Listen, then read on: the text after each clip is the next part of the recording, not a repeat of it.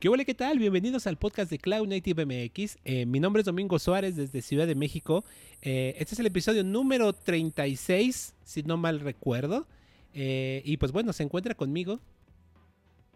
Hola a todos, aquí Marco Muñiz. este, esperando que, que, todos se encuentren bien. ¿Cómo, ¿Cómo están? ¿Qué tal, Domingo? Pues chido, mano, chido, chido. Este, aquí sobreviviendo a este 2020 que la verdad nos está, no nos deja de sorprender cada mes, o sea, eh, octubre que apenas llevamos una semana, eh, muchos acontecimientos, ¿no? Entre, entre ahora sí que California Fire, eh, Donald Trump milagrosamente regresando después de haber sido infectado por COVID-19 y quitarse valiéndole la madre este, el cubrebocas enfrente de toda la nación. no mames, está cabrón este 2020. Sí, ha estado un poco fuerte acá. Um, con encima de, los incendios, eh, la mayor parte han sido en la bahía, pero también hubieron unos aquí cerca de, al norte de Los Ángeles. Em, eh, la razón fue de que, em, a ver, les explico rápido este, de que eh, una familia organizó una, fiesta para, para revelar el sexo de su bebé y esa fiesta pues este, ocasionó el incendio. Entonces ahí salieron un buen de cosas. Ya como, como el SMM de que está este monito en la, mesa y toda la casa está en incendio y dice, es, es a boy. This is fine and is a boy, ¿no? no, Está no, a boy. No mames, está, está muy cabrón porque, em, pues bueno, sí, como, como, como, mencionábamos un poquito antes de, de, empezar la grabación, ¿no? Porque la cagué. Eh, en este 2020 ya no sentimos lo duro, sino lo tupido, ¿no? ahora en eh, hoy es miércoles 7 de octubre, son 10 de la noche con 15 minutos casi. Eh, y pues bueno, el día de ayer entró un, huracán en la península de Yucatán, acá en, México. La península de Yucatán, para los que nos escuchan fuera del país, es esta zona... Eh, caribeña, ¿no? Que tenemos, donde está Cancún, Tulum y toda esa zona este, turística muy importante, pues se vio afectada el día de ayer. hoy, hoy no he revisado muy bien cómo estuvo, pero eh, había pronósticos de que incluso llegara el huracán a categoría 5. Afortunadamente me parece que llegó máximo unas horas en categoría 4 y después bajó a categoría 3. Em, entonces, pues bueno, si alguien nos escucha eh, después de hoy, obviamente, eh, esperemos que se encuentren bien en la península de Yucatán, ¿no? Sí, em, pues sí, todos los deseos y que se encuentren sanos y salvos. Y este y pues sí, esperemos. Ya nos falta poquito, que es, son eh, dos, tres meses más para, para salir de este, de este año. Verga, güey. Es un puto cuarto, güey. Son tres meses que van a ser como dos semanas, pero se van a sentir como dos años de madrizas, güey. O, sea, todo este puto año ha estado. Bueno, los que nos escuchan saben, saben de qué rayos hablamos, ¿no? han pasado muchas cosas y nosotros.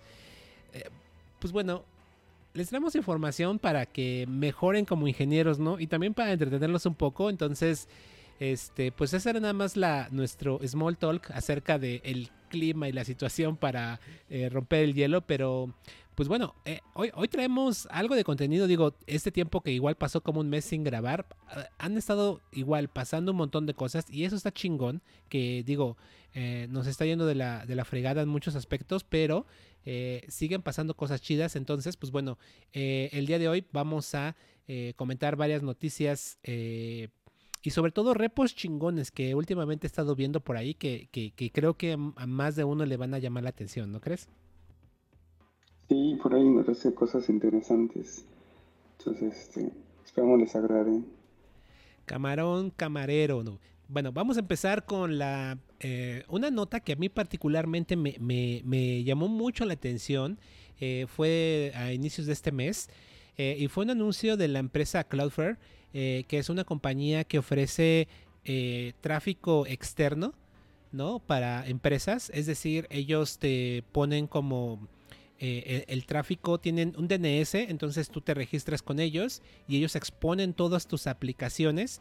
Y la idea de Cloudflare es que ellos implementan seguridad, es decir, eh, si tú recibes ataques, ellos se encargan de, minimizarlos para que, eh, como ellos son el proxy frontal, digamos el balanceador frontal, ellos se llevan todos los golpes y, y a ti atrás eh, no te pega tanto, ¿no? Entonces eso está bueno, ¿no? O sea, tenemos como esa pequeña, es, como un gatekeeper de cierta manera, ¿no?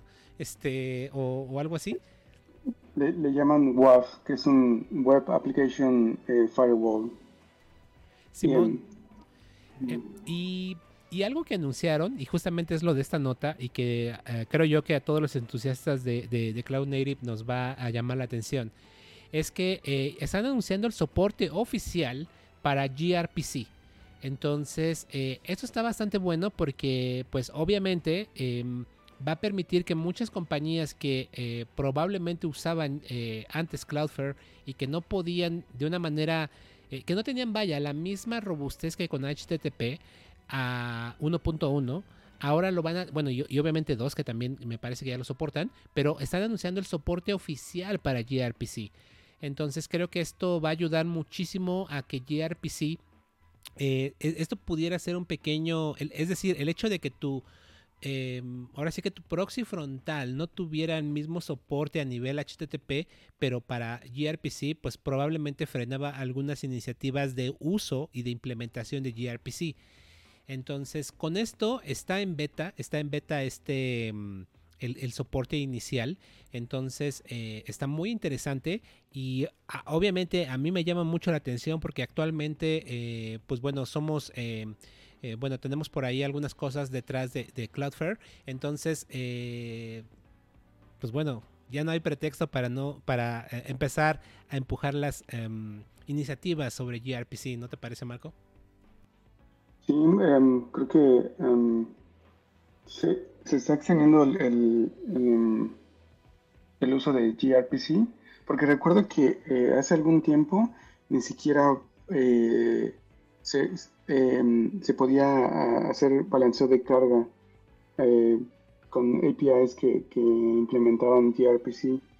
Y justo con esta, esta nota me, recuerda este, em, esa, esa em, desventaja, pero ya he estado ahorita investigando y parece que ya, ya lo soporta. Entonces, eh, pues un, muy buen este eh, eh, punto para, para gRPC que, que está siendo adoptado y que, y que pues ojalá y, muchos, muchos otros muchos developers empiecen a fijarse para poder este, optimizar sus APIs.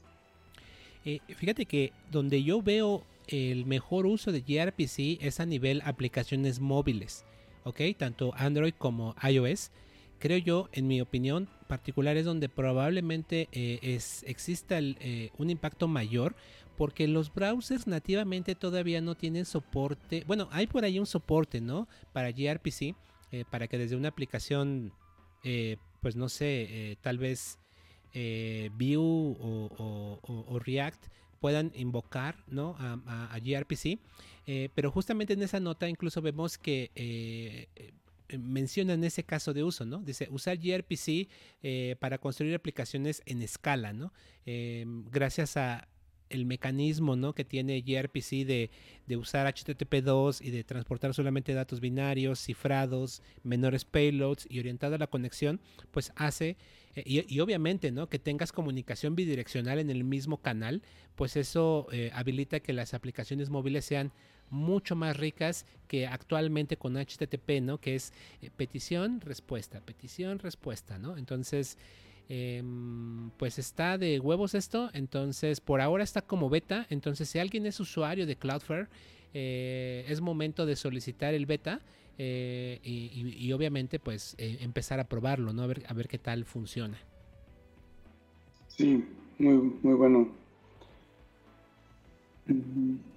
Bien, entonces, pasamos a la siguiente nota por ahí que em, me llamó mucho la atención porque es una pequeña reflexión, creo yo, con el tema este de, de, eh, microservicios y serverless, cuándo usarlos, cuándo no.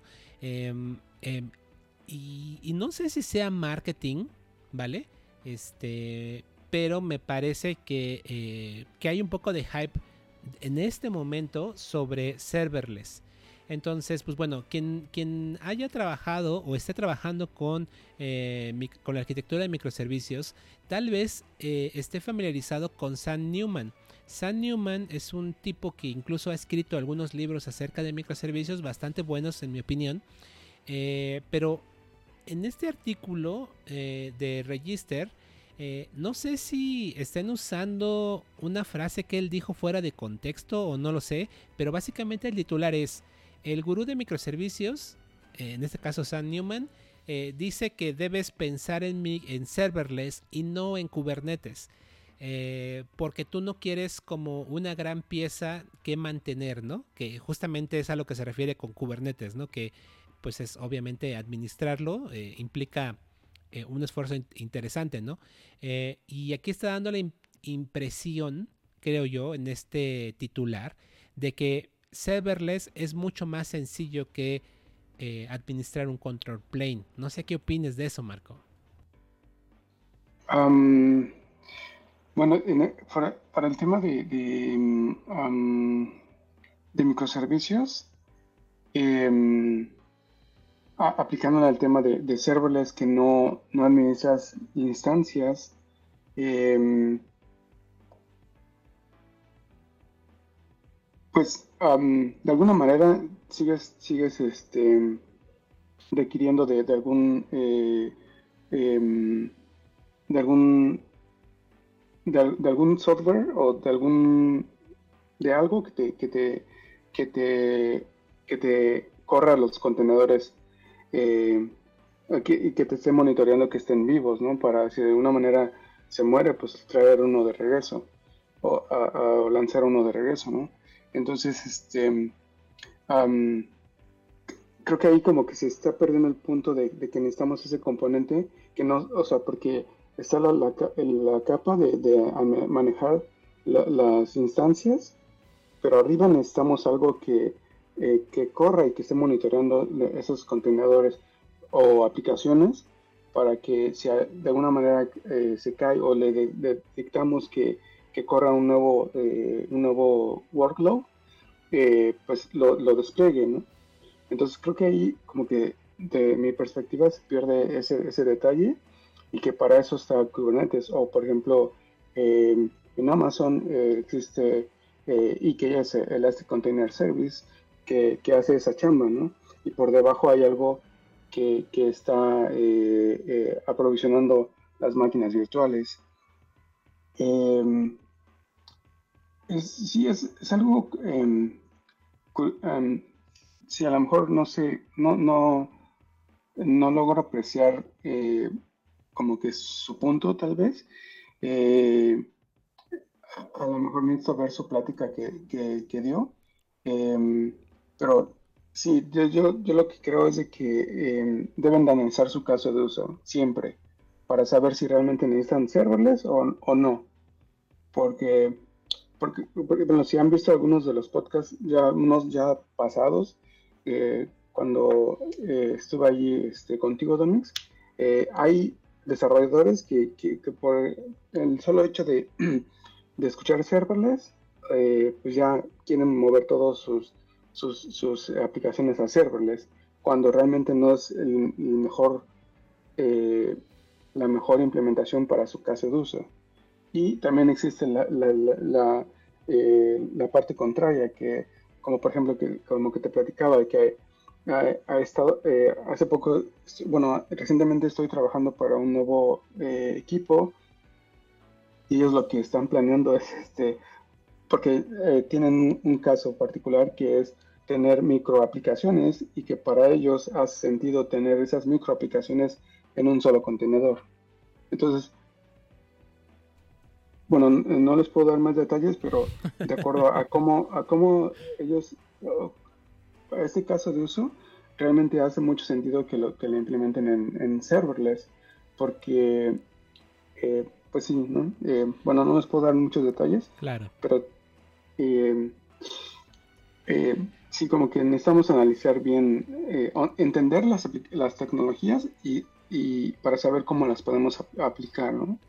Por supuesto, fíjate que particularmente creo que em, hay un tema con serverless que eh, mucha gente...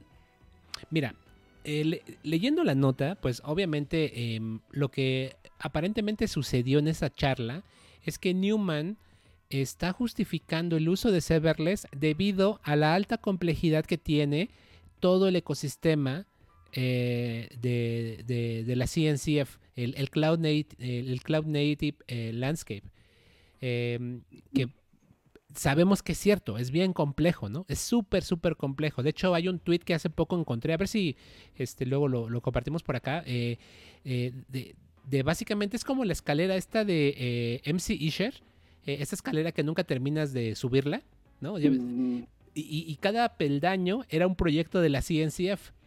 O sea, porque sí está cabrón, o sea, empiezas a subir la escalera y nunca terminas. Eh, eso está bien, pero está diciendo que serverless, al menos lo que está detallando aquí la nota, es que con serverless te quitas toda esa complejidad. Em, oh, entonces, no sé. A mí, el gran pedo que yo tengo con serverless, y que no digo que, que esté mal su, su uso, tiene sus aplicaciones mi gran pedo con serverless, en mi opinión, Domingo Suárez hoy 2020, eh, el 7 de octubre, porque esto va a cambiar, ¿ok? Es que serverless, en mi opinión, en este momento no es tan apropiado para aplicaciones. Puede ser apropiado para ciertos servicios, ¿vale? ¿Por qué digo que no es apropiado para aplicaciones? Si tú corres una aplicación en el lenguaje que tú quieras, que esa aplicación requiere un acceso a base de datos, cualquier lenguaje de aplicaciones, eh, perdón, si cualquier lenguaje de programación, perdón, eh, va a tener por ahí un componente que se conecte de manera persistente a la base de datos para que sea eficiente su acceso. Que esto, si muchos desarrolladores lo sabrán, pues es un pool de conexiones. Es un pool que está reutilizando las conexiones hacia el servidor porque son costosas. En el caso de serverless, si se supone que cada request va a levantar una función, potencialmente si tienes acceso a una base de datos relacional o de cualquier otro tipo, vas a tener que levantar esa conexión. Ya sé que me van a decir los que son muy partidarios de serverless que van a tener ahí sus eh, hacks para mantener caliente una función, ¿no? Pero pues eso es justamente eso, es un pinche hack. Entonces, Obviamente hay casos de uso en el cual serverless creo yo aplica bien, pero para crear todo un sistema, eh, en mi opinión, no es la recomendación más adecuada. Seguramente hay nuevos patrones. Eh, de hecho, incluso a mí me ha tocado ver charlas de patrones de serverless. Y la verdad es que es... Em, pues básicamente están reinventando lo que ya hemos solucionado en aplicaciones o en cargas de trabajo tradicionales, ¿no? Entonces sí, te quitas la bronca de administrar la infraestructura sí tal vez es más elástica tu aplicación.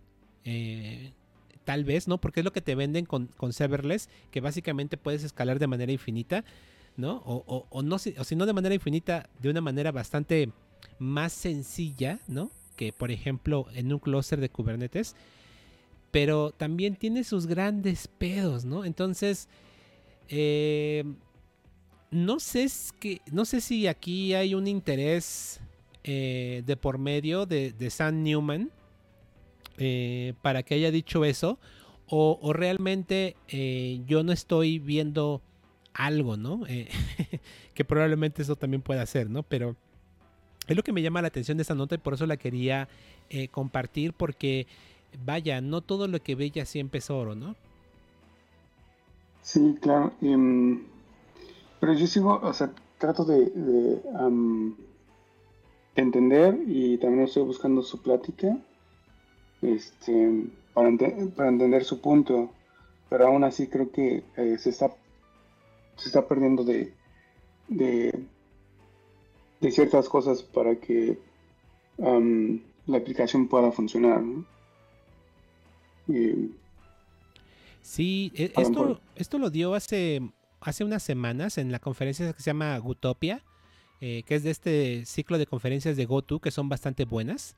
Eh, la conferencia ya se terminó. Eh, no sé si por aquí. Yo he visto que en el canal de YouTube de GoTo Conference eh, ponen todas las, este, bueno, si no todas, gran parte de las charlas. Entonces, igual, em, aquí la recomendación para los que nos escuchan es échenle un vistazo a esa plática y saquen sus propias conclusiones, pero la neta es que, em, vaya, no sé qué esté pasando, pero serverless no es la solución a la complejidad que tiene Kubernetes, ¿vale?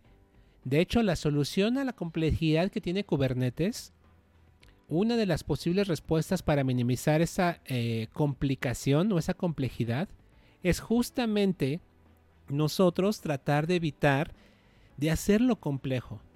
¿Ok? ¿A qué me refiero con esto? Sabemos que en el ecosistema de la CNCF eh, nos han vendido que Helm es probablemente eh, una buena manera para desplegar aplicaciones. Pero la neta, y sin duda sí lo es, si tú vas a instalar un clúster de, Postgres, eh, un servidor de mensajería, lo que tú, lo que tú quieras a ese nivel de, cosas, existe un chart de Helm que va, a ser, que va a resolver ese problema. Pero yo lo que sí veo un poco excesivo es que a veces las compañías crean sus propios charts de Helm para levantar sus aplicaciones. Ah, lo cual creo yo, si de por sí ya tienes la complejidad de hacer los YAMLs, ¿no? De los manifiestos de Kubernetes, luego todavía vas a hacer otra complejidad para meter eh, los charts y luego el problema pues es mantenerlos con el, con el tiempo, ¿no? Y luego para despegar los charts de Helm, pues tienes que meter más cosas. Entonces es, es como se va ganando complejidad. Entonces, eh, pues ahora sí que eh, el principio de Kiss, ¿no? Mantenerlo simple es, es la mejor manera. Sí, claro, todas las herramientas. Si, tú vas a meter un chingo de herramientas, pues obviamente lo vas a hacer complejo, ¿no? Si quieres venirte y aprenderte el, este landscape de la CNCF, pues obviamente lo vas a hacer complejo, pero bueno, este era un pequeño rant al respecto, este, y, pero pues ahora sí que hay que ver más a detalle la charla de Sam Newman, porque seguro tiene sus fundamentos, por supuesto, ¿no? Pero eh, al menos este artículo lo está vendiendo como que es la solución a la complejidad de Kubernetes, lo cual yo no estoy tan de acuerdo, ¿no? Claro. Hasta me enojé, mano. Así ya iba a empezar a gritar, chingue su madre, este, qué pedo, cabrón. Voy a meter los libros por la ventana. Este Pero eh, da mucho que pensar. Entonces, pues bueno, em, creo que eso está chingón porque, digo, al final del día es bueno como eh, seguir reflexionando, ¿no? Este, y sin duda Sam Newman, eh, la verdad es que obviamente el cuate sabe de lo que habla, este, pero no sé si, pues ya ves, los medios, ¿no? Y, los intereses eh, que, vaya, incluso aquí mencionan a, a, Native, ¿no? Entonces, este, ah, no sé. No sé, no sé, Porque la otra es, va, dices, ok, no quieres la complejidad de Kubernetes, vamos a correr este FN Project sobre Kubernetes, ¿no? Para tener serverless sobre Kubernetes.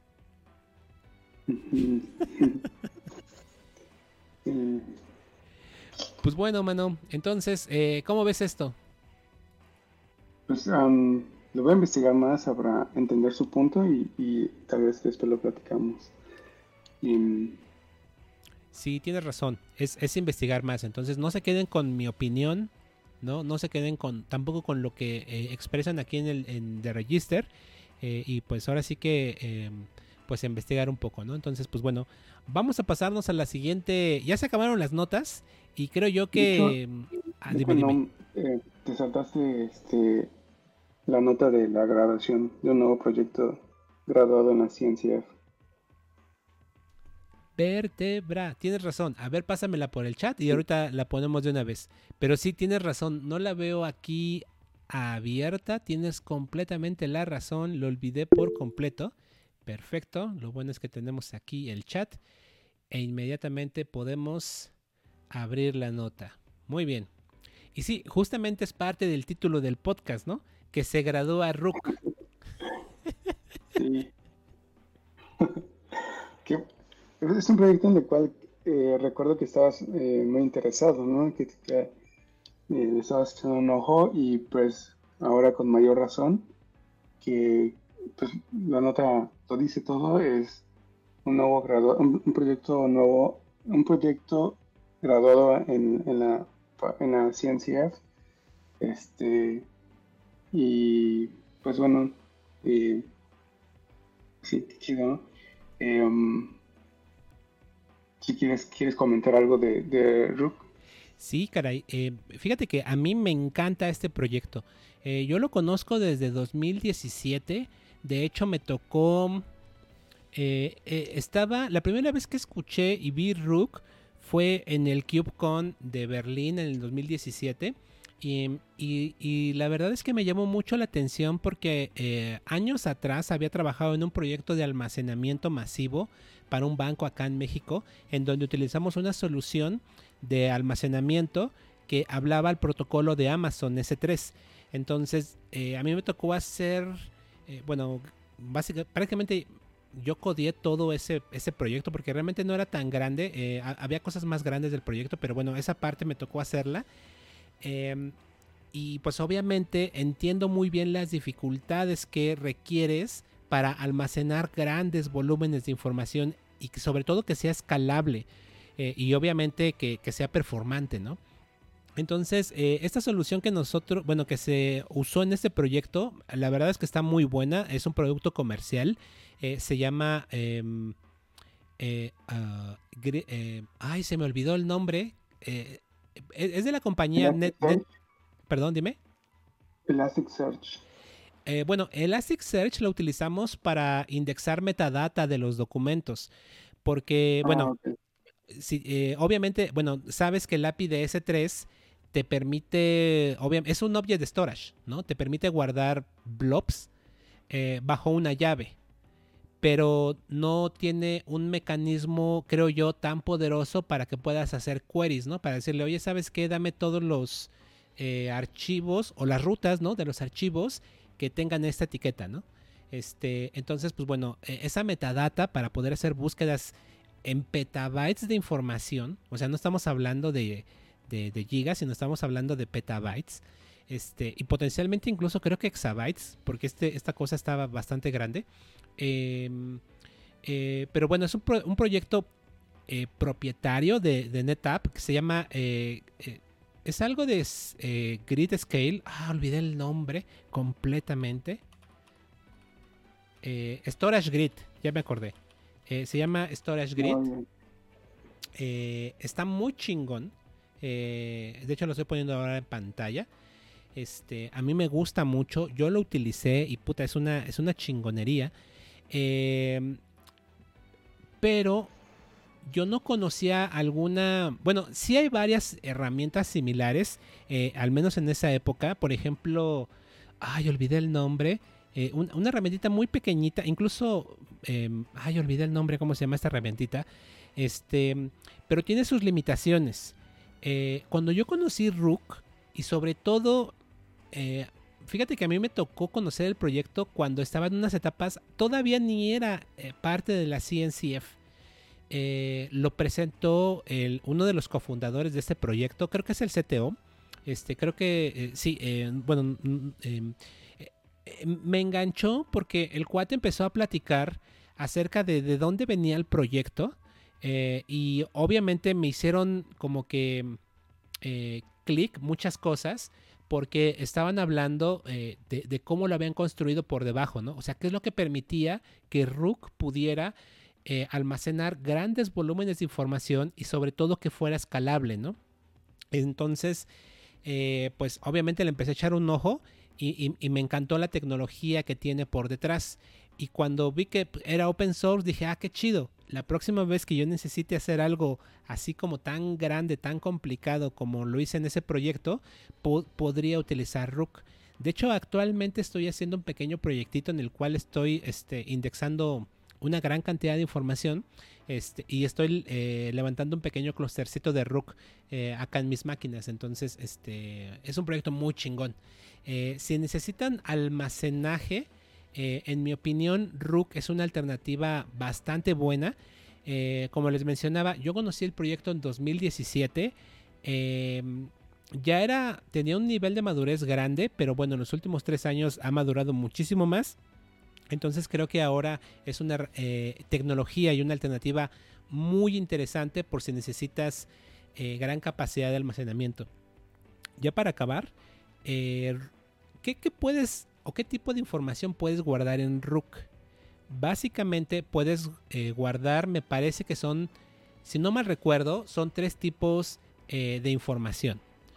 Lo puedes utilizar como block storage, es decir, así como el servicio de Amazon, el EBS. Es decir, tú puedes tener el, el clúster de Rook, así como el EBS, y decirle, oye, ¿sabes qué? Necesito 120 eh, gigas.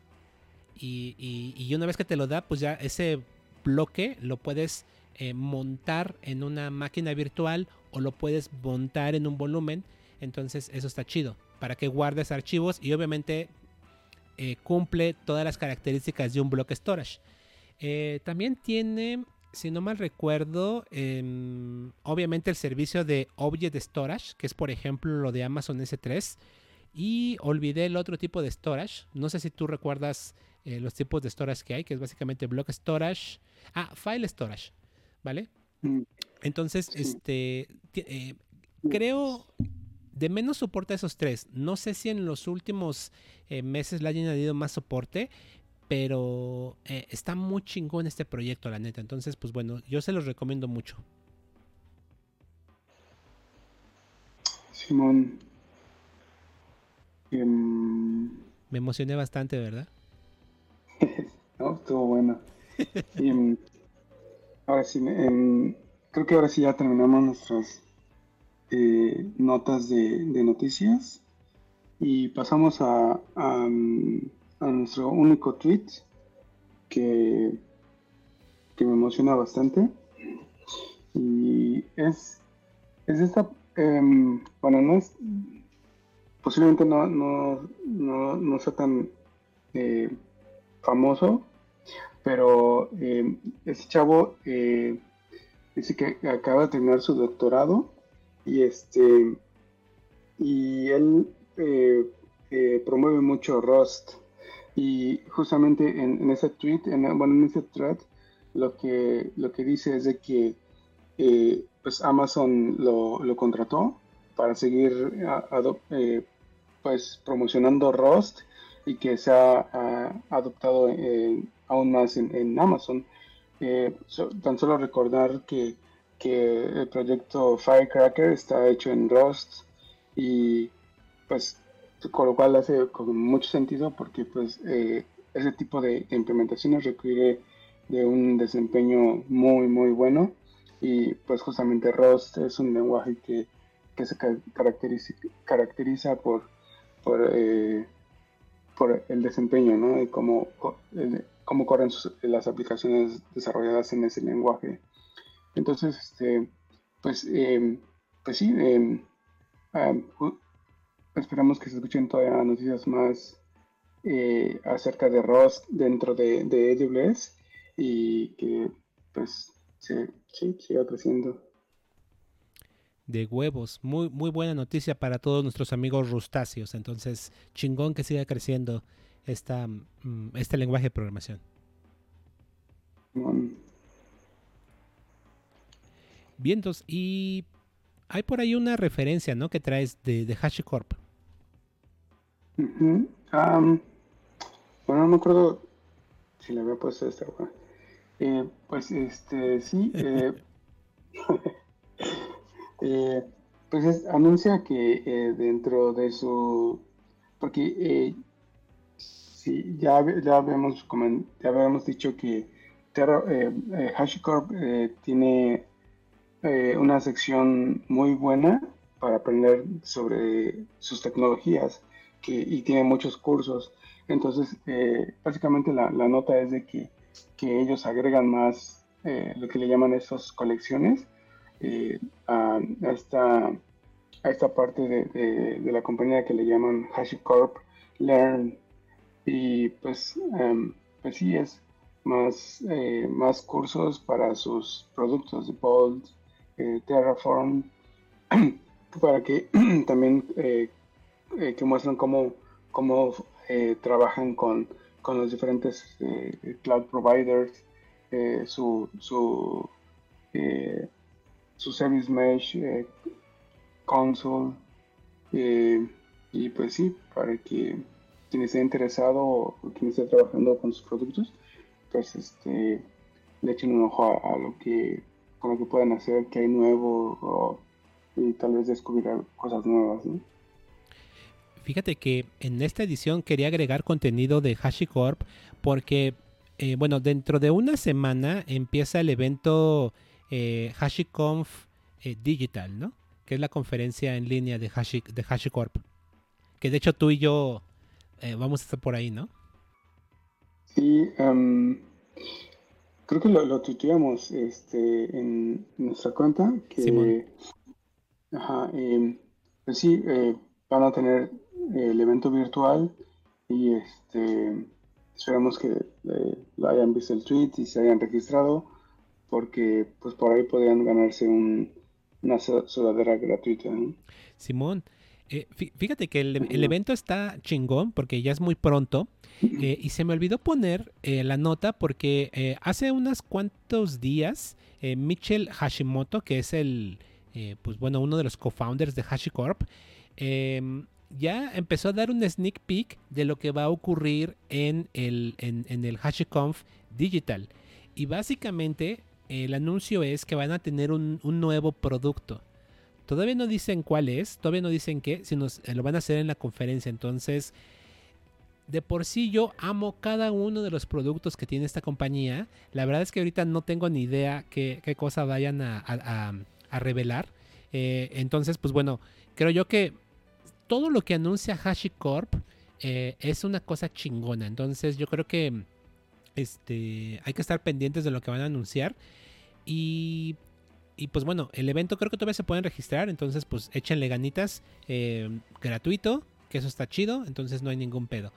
Em, y la otra cosa que quería comentar rápidamente, digo para, eh, digo, para quienes no conocen esta compañía y no sepan qué pedo, hace dos años yo fui a, a San Francisco al HashiConf eh, presencial. en ese evento recuerdo que Google anunció dio una keynote y Google anunció que tenía un equipo de 150 ingenieros eh, dándole eh, soporte a la, básicamente a Terraform para Google Cloud Platform. Eh, imagínate, 150 ingenieros pagados por Google para crear los providers y todos los plugins para Terraform. Ahora, ese dato me llamó mucho la atención porque eso prácticamente es una, es una cuestión millonaria, una inversión millonaria que está haciendo Google. Pero la otra cosa interesante es que eh, Michel Hashimoto mencionó que hace dos años, fíjate, hace dos años decía, estoy muy contento porque somos 300 empleados. El año pasado éramos 120.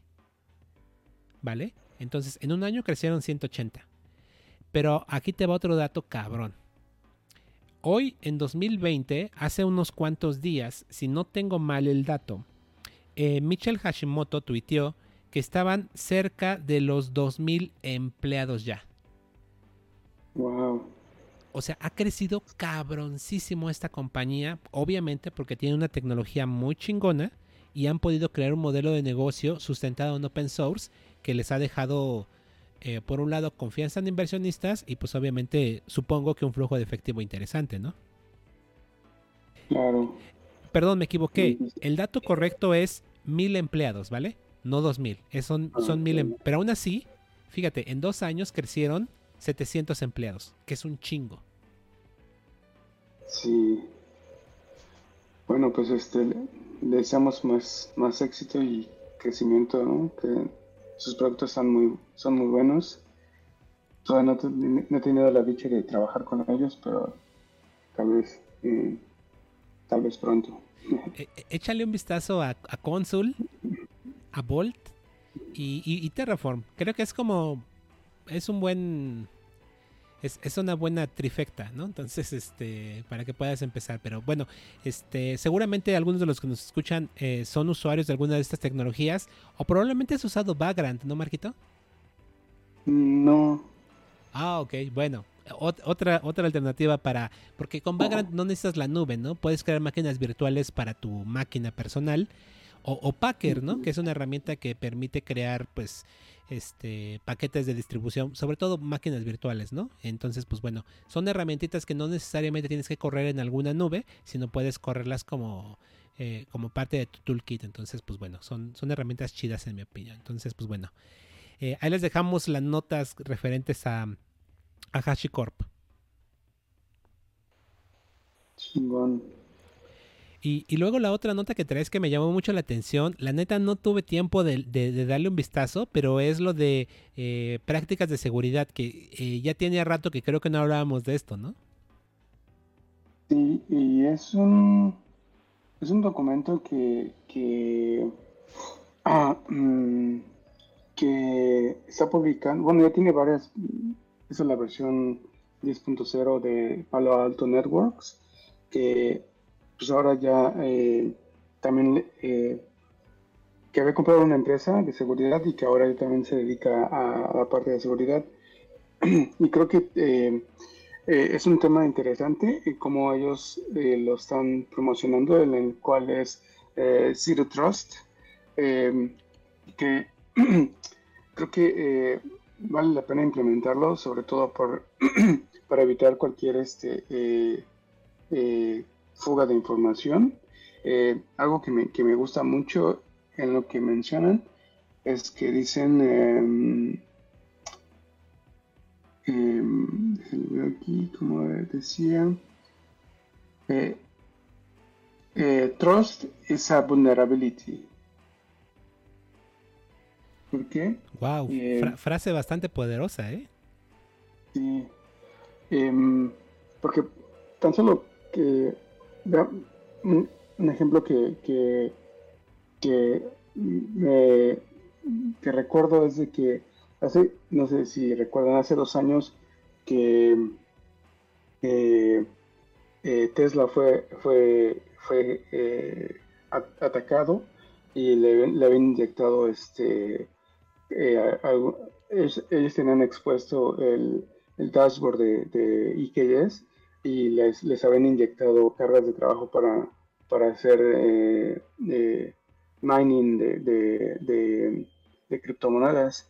Y entonces, este, y eso fue porque, eh, pues sí, creíste que, que, porque tenías ahí tu, tu, tu dashboard y que eh, no, no, no, como que no hubo visión de, de, que iba a estar expuesto al internet, pues este, pues fue atacado, ¿no? O de que eh, eh, pues le dices, ah, bueno, este, porque em, quiero salir de, esta bronca, pues le das el acceso, por ejemplo, al desarrollador y pues el desarrollador dice, ah, bueno, ok, y, de ahí se, se, cuelga para hacer otras cosas y pues ah, terminas, eh, termina en un, en un lío grande que inclusive puede afectar a, a la compañía, ¿no? Entonces, este, son, son eh, puntos que, que, yo creo que son valiosos para, para implementarlos en, en, tu empresa. Sobre todo, eh, bueno, creo que digo muchas veces sobre todo, este, em, para, para, proteger sobre todo este, eh, lo que ellos aquí especifican que es este, los datos, aplicaciones, los assets, que no sé cómo, cómo las, las este, cosas... Ah, ¿Es cómo? Sí, son los, como tus bienes, ¿no? Tus propiedades. Ajá, sí, bienes. Y tus servicios.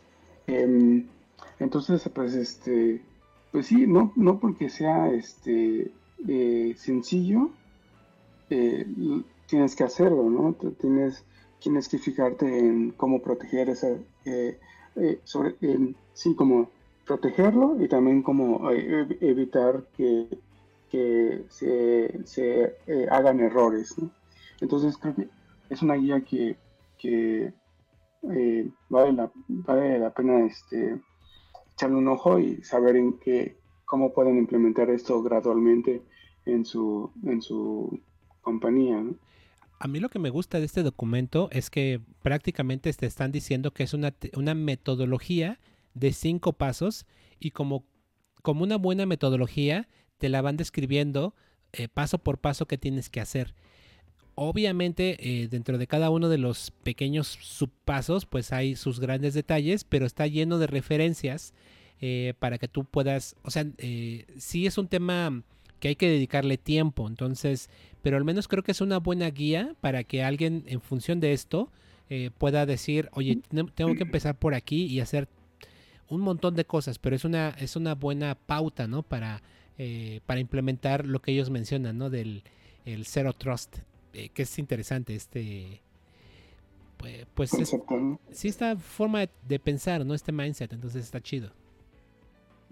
Sí me, me gustó mucho el que, que dice trust es eh, la confianza es vulnerabilidad y pues la verdad es que sí eh, muchas de las de las de los ataques han sido porque empleados confían en ciertas cosas o personas y pues de ahí salen consecuencias, ¿no? Simón, pues sí, mi, mi mamá confía en mi papá y veme.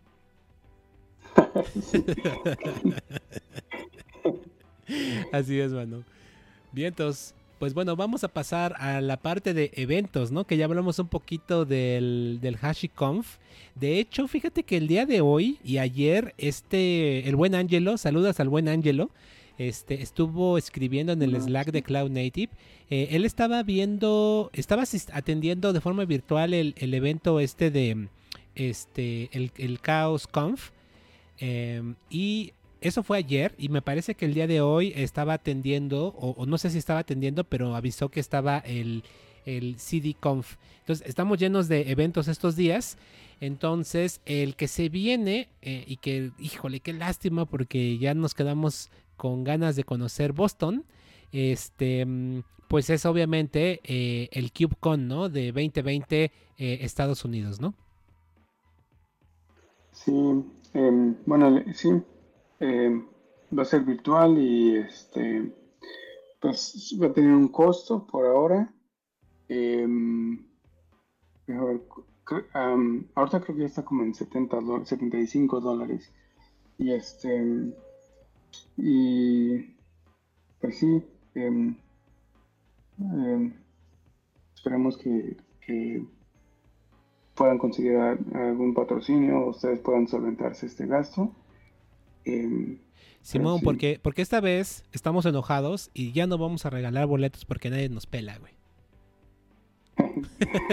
sí. sí. no, esta vez no, no va a haber chance a menos de que alguna empresa que nos esté escuchando eh, quiera ponérsela del Puebla, ¿no? Y donar, no para nosotros, sino para los que escuchan esta, este podcast y son parte de la comunidad de Cloud Native México.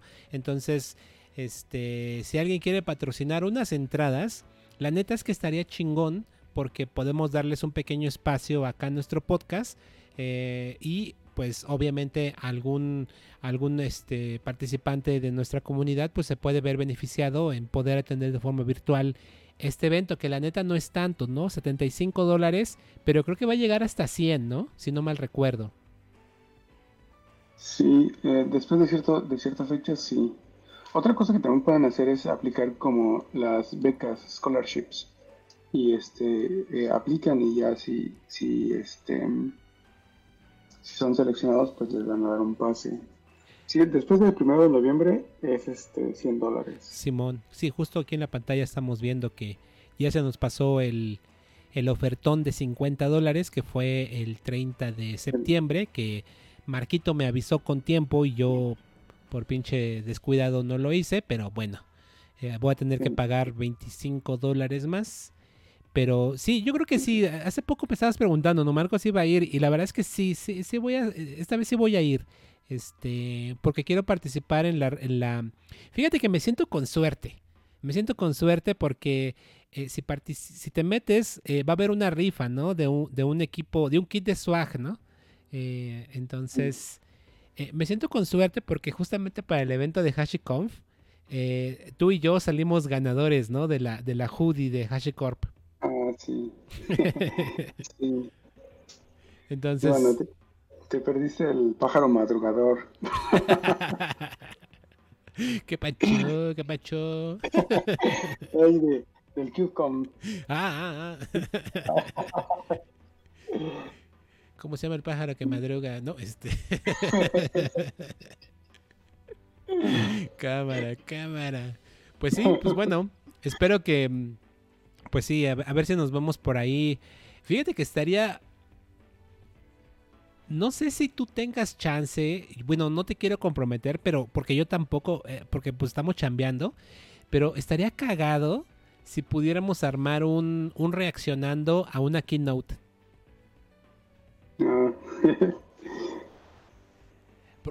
Porque la neta, güey, cuando, cuando hemos ido a CubeCon juntos eh, y estamos en los, en los, en los keynotes, así que empiezan a anunciar, güey, no mames, güey, parece que estamos ahí este, viendo un partido de fútbol o algo así, güey, ¿no?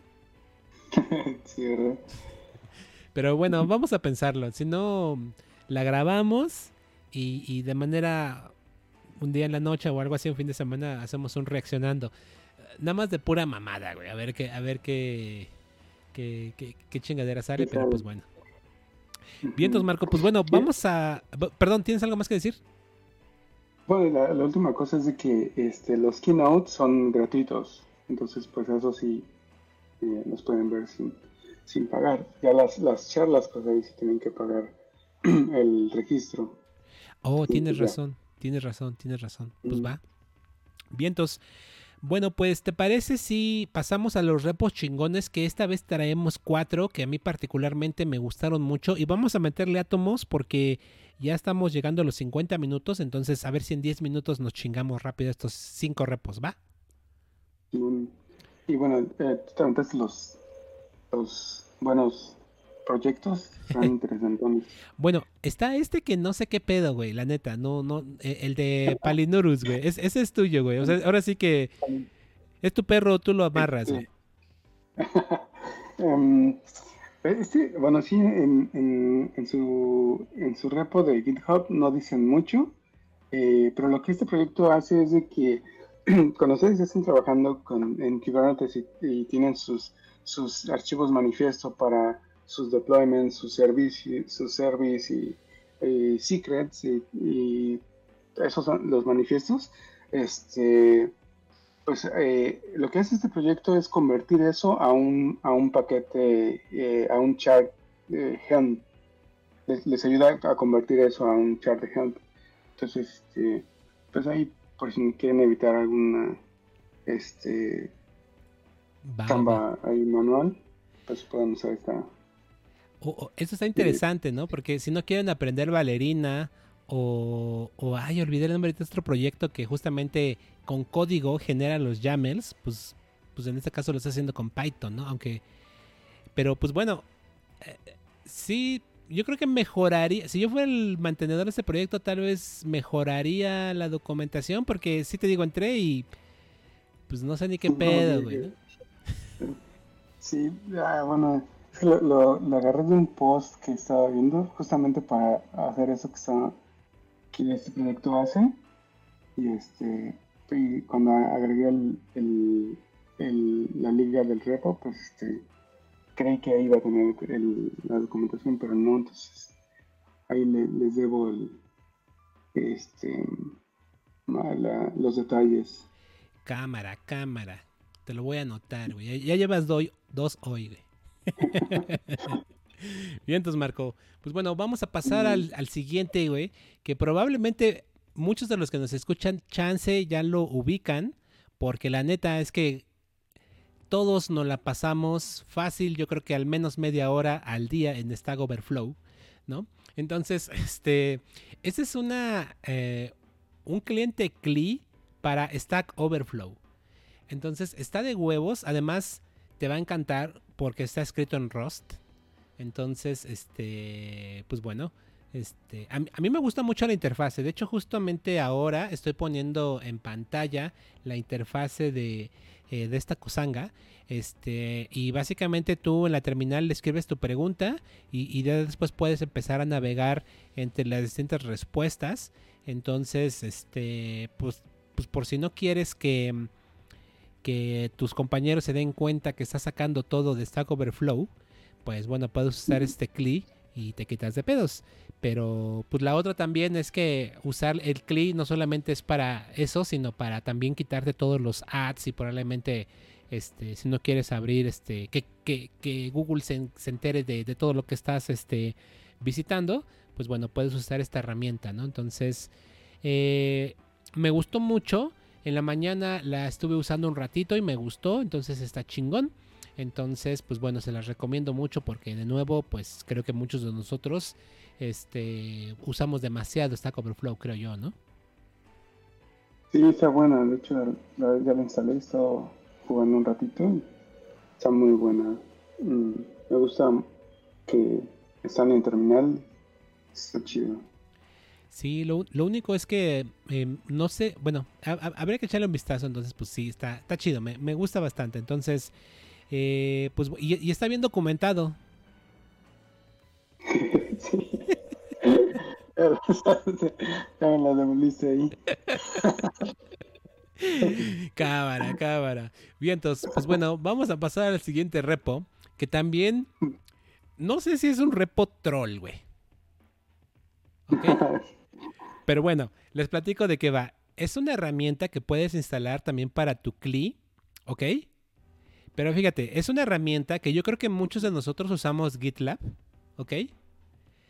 Entonces, es un CLI, es un cliente de GitLab para la terminal. Perfecto, no hay ningún pedo, güey, ¿no? El gran... ¿Y, por qué digo que es un proyecto troll? Porque este proyecto de que es un cliente de GitLab está hospedado en GitHub, güey. Sí, sí, que... ¿Cómo, cómo comunicarte con eh, GitLab usando GitHub, ¿no? Entonces está, muy cagado eso, ¿no? Entonces em, es como, fíjate que hace muchos años recuerdo que em, eh, hice un tweet, ¿ok? Eh, hice un tweet y ese tweet era el repo de Subversion, que es otro sistema de control de versiones, hospedado en GitHub.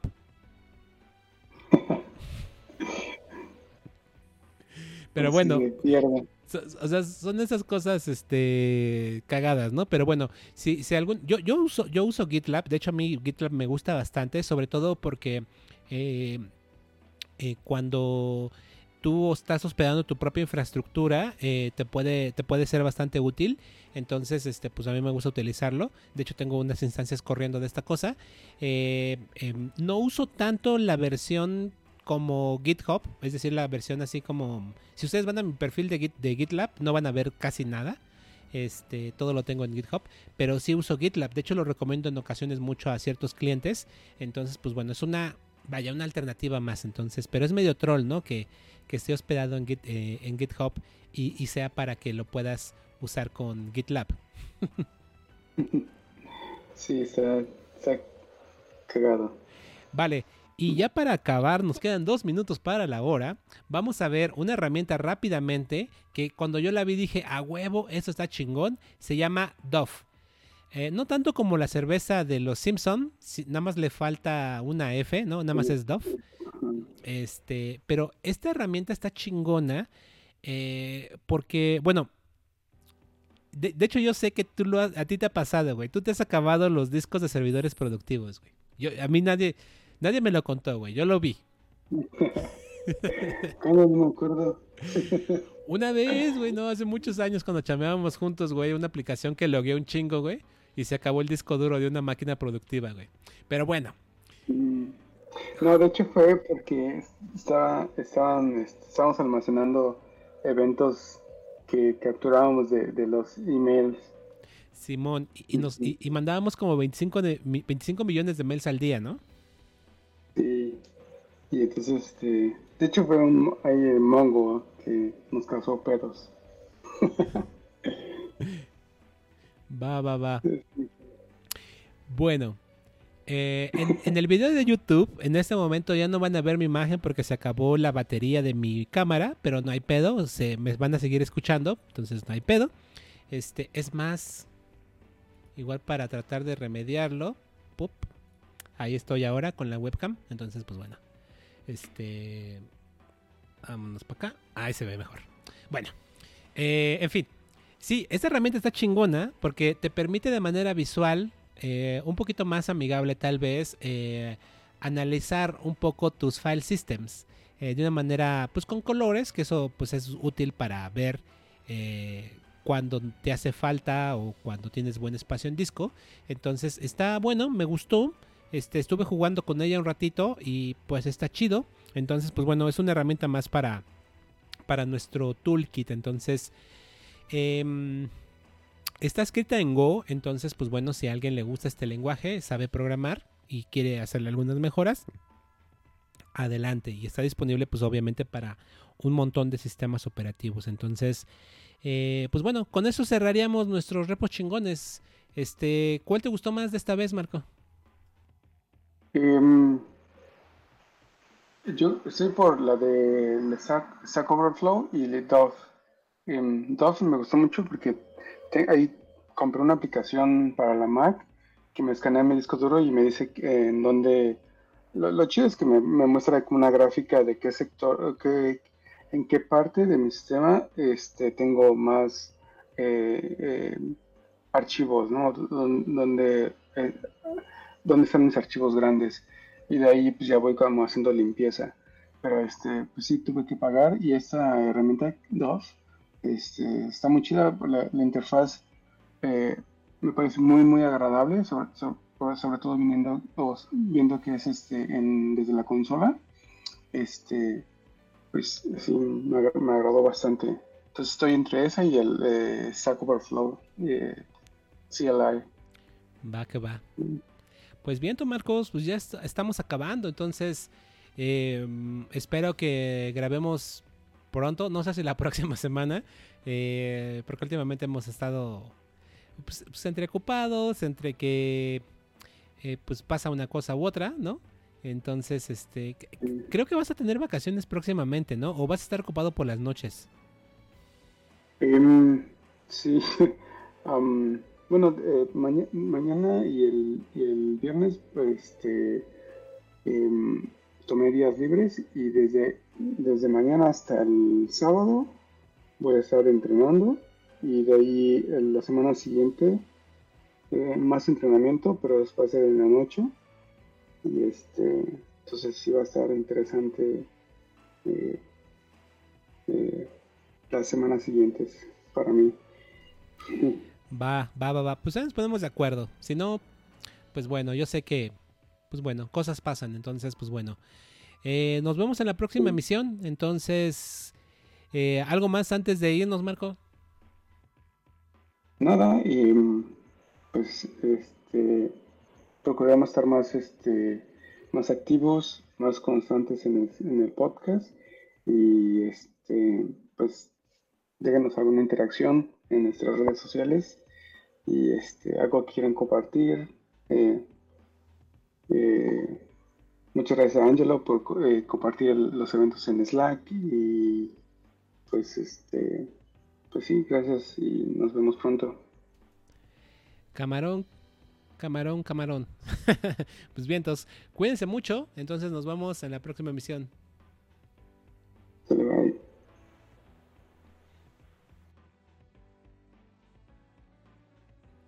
No mames, qué pendejo, güey. No le di grabar, güey. Ah, chale, ya, ya, le di grabar, güey. Perdón, güey. Vamos a empezar de nuevo. Perdón, güey.